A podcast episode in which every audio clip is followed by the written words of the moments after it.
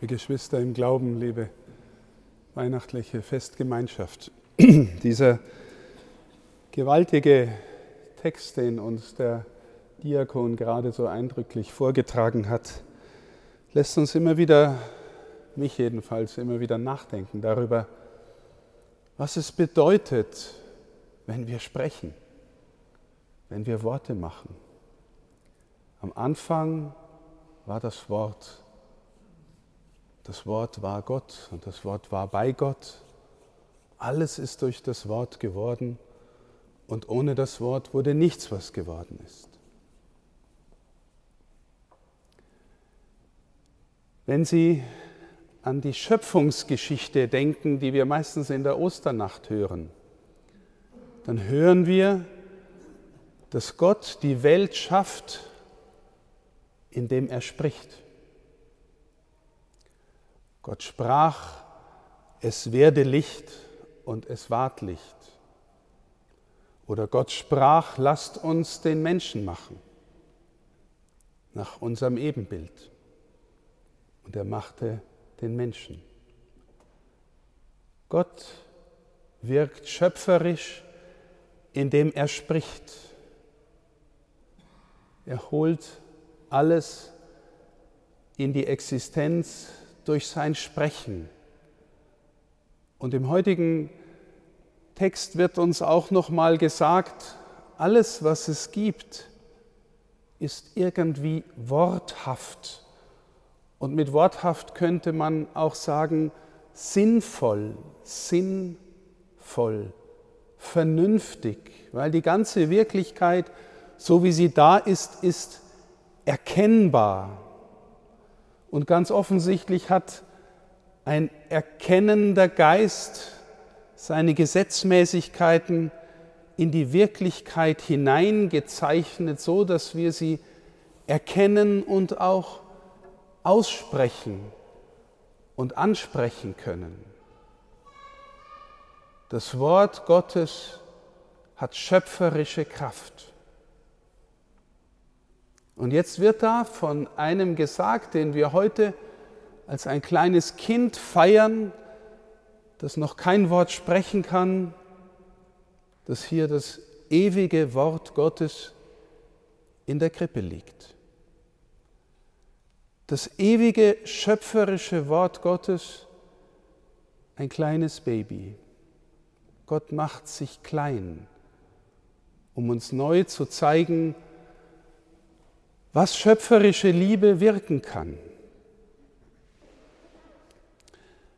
Wie wirkt er, wenn er heranwächst und verkündigt, das Reich Gottes verkündigt? Ganz häufig wirkt er, indem er spricht. Denken Sie an die Bergpredigt, die gewaltigste, bekannteste Rede, die je jemand gesprochen und gehalten hat. Denken Sie an das schöpferische Wort, Lazarus, komm heraus. Und Lazarus steht von den Toten auf und kommt heraus. Denken Sie an das Wort, das er zu dem Gelähmten sagt, steh auf und geh. Dein Glaube hat dir geholfen. Oder denken Sie an das große, so provozierende Wort, das er sagt, deine Sünden sind dir vergeben. Liebe Schwestern und Brüder, wenn wir an unsere eigenen Worte denken, wenn wir sie richtig sprechen, dann merken wir, dass ein Sprechender, dem wirklich was an der Sache liegt, über die er spricht, möchte er auf die Sache selbst verweisen, nicht auf das Wort selbst und auch nicht auf sich selbst, auch wenn es die Versuchung gibt. Der Sprecher will gesehen werden, er möchte, dass die Worte so klingen, dass die Leute an seinen Lippen hängen oder an seinen Worten kleben bleiben.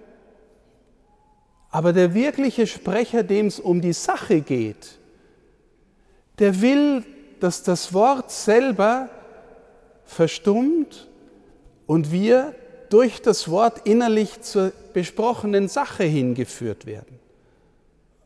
Dass wir auf das schauen, was besprochen wird. Also der Verkünder steht in der Versuchung, sich selbst zu verkünden und nicht den, über den gesprochen wird. Jesus ist das Wort. Und er sagt von sich, ich tue nichts, was ich nicht den Vater tun sehe. Und alles, was ich euch sage, ist das, was ich vom Vater höre. Das heißt, er steht so im Vater, dass alles, was er tut und sagt, auf den Vater verweisen will, auf sein Reich verweisen will. Und das sagt er schon in der Krippe, indem er gar nichts sagt. Und das sagt er mit seinem ganzen Leben am Ende, wenn er am Kreuz stirbt. Und damit alles sagt, was er zu sagen hat. Das Wort selbst verstummt im Sterben und verweist darin auf das, was er im tiefsten und letzten Sinn zu sagen hat, nämlich Gott ist nur Liebe. Er stirbt aus Liebe. Er kommt zur Welt als Baby aus Liebe. Er spricht und will als Sprecher auf sein Reich verweisen, auf das Reich des Vaters und auf den Vater. Liebe Schwestern und Brüder, wenn wir sprechen, jenseits des vielen Geredes und Geschwätzes, das es auch in der Welt gibt, wenn wir sprechen, können wir schöpferisch sein. Und wie? Zum Beispiel in ganz formalen Akten. Wenn ein Richter im Setting eines Gerichtsprozesses sagt, ich verurteile dich zu fünf Jahren Haft wegen diesem und jenem, dann ändert sich von diesem Moment an das Leben dieses Verurteilten. Wenn ein Paar am Traualtar oder beim Standesamt sagt, du für jetzt, für immer, meine Frau, mein Mann, dann verändert sich von diesem Moment durch diesen Akt des Sprechens das ganze Leben der beiden. Schöpferisches Wort. Aber liebe Schwestern und Brüder, wir wissen auch, dass wir so sprechen können, dass wir niederziehen. Wenn wir zu jemandem sagen, du bist hier nicht willkommen. Wenn wir zu einem Menschen sagen, dich liebt eh keiner. Wenn wir zu einem Kind sagen, du bist zu dumm dafür, das lernst du nie, dann bewirken wir im Herzen der Menschen in der Regel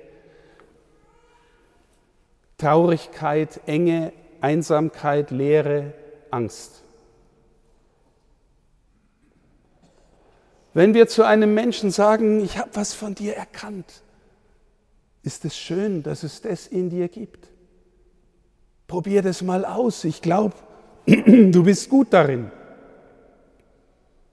Wenn wir einem Menschen sagen, wie schön, dass es dich gibt, weil das, was du beiträgst in die Gruppe, das kannst nur du beitragen. Das schöne Wort eines Philosophen kommt mir, liebe Schwestern und Brüder, der gesagt hat, einen Menschen lieben bedeutet verstehen zu lernen, warum Gott diese Person gemacht hat. Das Geheimnis dieses einzigartigen Menschen verstehen lernen, warum er ihn gemacht hat. Und dann es ihm sagen,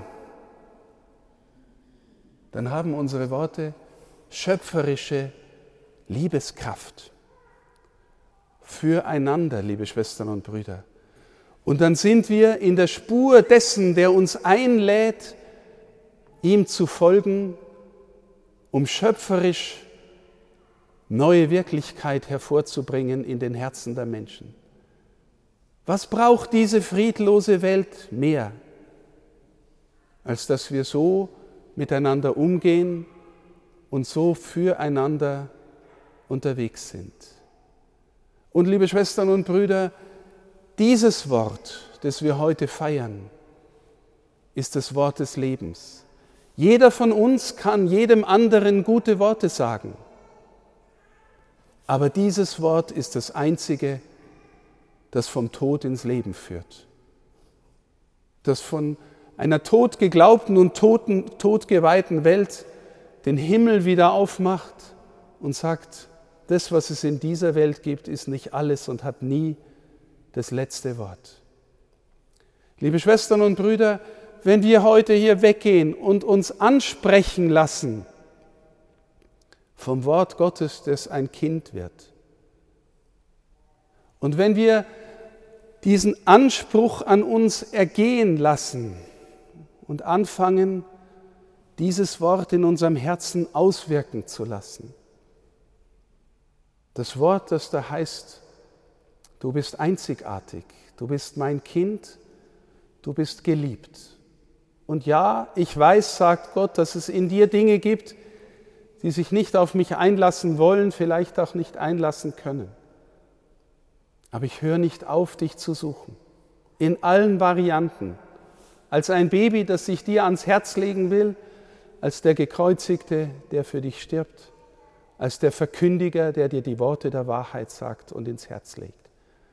Wenn wir ihm folgen, uns berühren lassen, dann verändert sich immer neu unser Leben. Dann kommt die Freude und dann kommt der Sinn.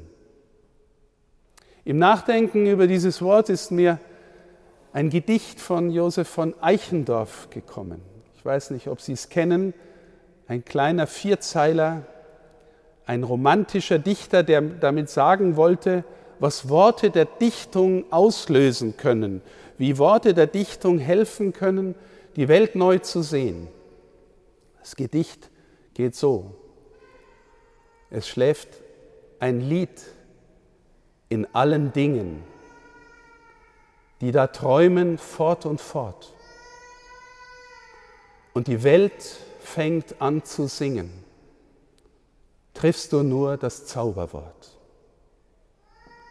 Liebe Schwestern und Brüder, das Zauberwort für die ganze Welt und für jedes Herz, das hier sitzt und hört, liegt in der Krippe von Bethlehem.